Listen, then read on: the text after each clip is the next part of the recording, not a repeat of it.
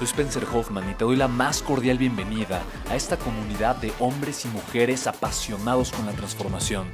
Y es que sabemos que así tiene que ser la vida, habiendo tantos con la mente confundida y plomo en el corazón, desperdiciando su potencial y dejando su vida para después, para nunca.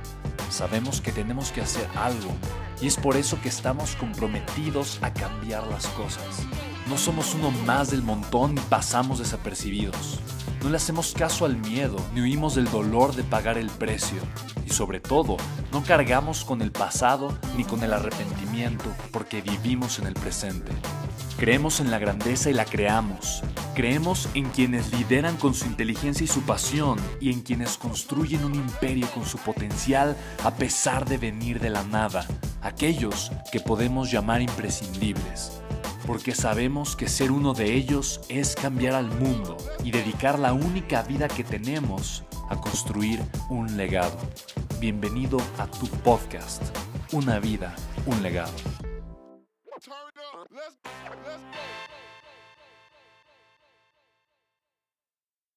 Eh, dice Israel, ¿crees que trabajar en la, eh, la, PNL me ayuda a cambiar mis creencias? Mira, es una herramienta poderosa, definitivamente, Israel. Y no, no es como tal de, ah, esta estrategia, PNL, condicionamiento neurosociativo, programación neurolingüística, eh, coaching de vida, gestalt, desarrollo humano, Jim Rohn, lo que sea. Mira, lo importante es que tengas el hábito.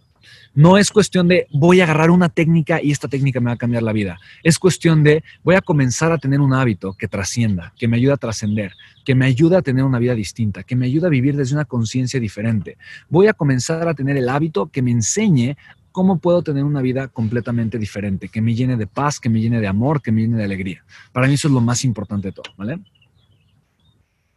Susana, ¿cuál es tu opinión sobre las empresas de network marketing? Creo que ya lo expresé, Susana, me encantan. Son, creo que son grandes oportunidades para que una persona pueda comenzar a construir un estilo de vida completamente distinto, una, un estilo de riqueza completamente distinto.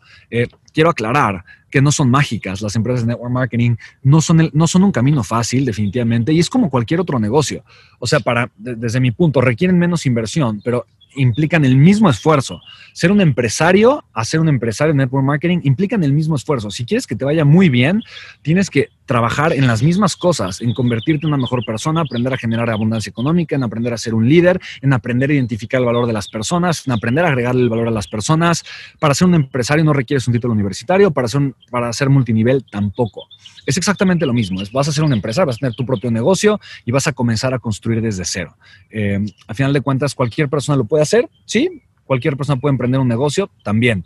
Lo que implica, obviamente, es que necesitas pagar el precio, ser constante, echarle muchísimas ganas, pero yo estoy súper a favor. Es, eh, es de verdad una plataforma muy bonita para mucha gente, ¿vale? Dice Laura Cisneros, he sido extremadamente introvertida, requiero ser sociable para generar proximidad. Eh, ahorita tal vez no tanto, Laura, porque obviamente por la contingencia y la situación que vivimos, pues no podemos ser muy sociables.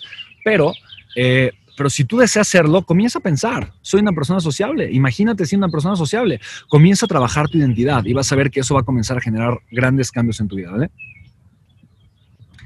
Susana Nova pregunta, ¿qué, ¿qué herramientas utilizas para hacer estrategias de marketing? Susana, la mejor estrategia de marketing que puede existir se llama branding y branding no es marketing. En pocas palabras, el marketing es la inversión, fíjate, ahí te va, el marketing es el gasto que yo hago en publicidad para que alguien me compre. Está bien, o sea, está bien.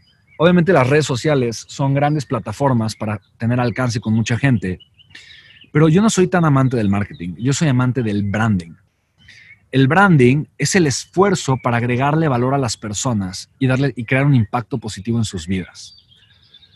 El branding te permite vender mucho más con mucho menos. ¿Por qué? Porque el branding te va a generar, va a causar un impacto positivo tuyo en la vida de las demás personas y ese impacto positivo va a hacer que la gente te quiera comprar. Y es diferente entre me quieren vender a yo quiero comprarte. La diferencia es abismal, es gigante, es, es inmensa. O sea, la diferencia entre yo te quiero comprar y te busco para comprarte, o si tú me haces una oferta, te la quiero comprar y te la compro, versus me estás queriendo vender, la diferencia es abismal. Y todo es solamente percepción. Y la percepción radica en la relación que tú tienes con las personas. La relación que tú construyes con las personas a lo largo del tiempo se llama la creación de una marca y eso es branding. Entonces, para mí la mejor estrategia para posicionar tus productos y servicios y venderlos en el mercado, más que mercadearlos, es brandearlos, ¿vale? Definitivamente. Y eso es lo que yo hago con mis empresas. Yo tengo cuatro empresas, es lo que hago con todas.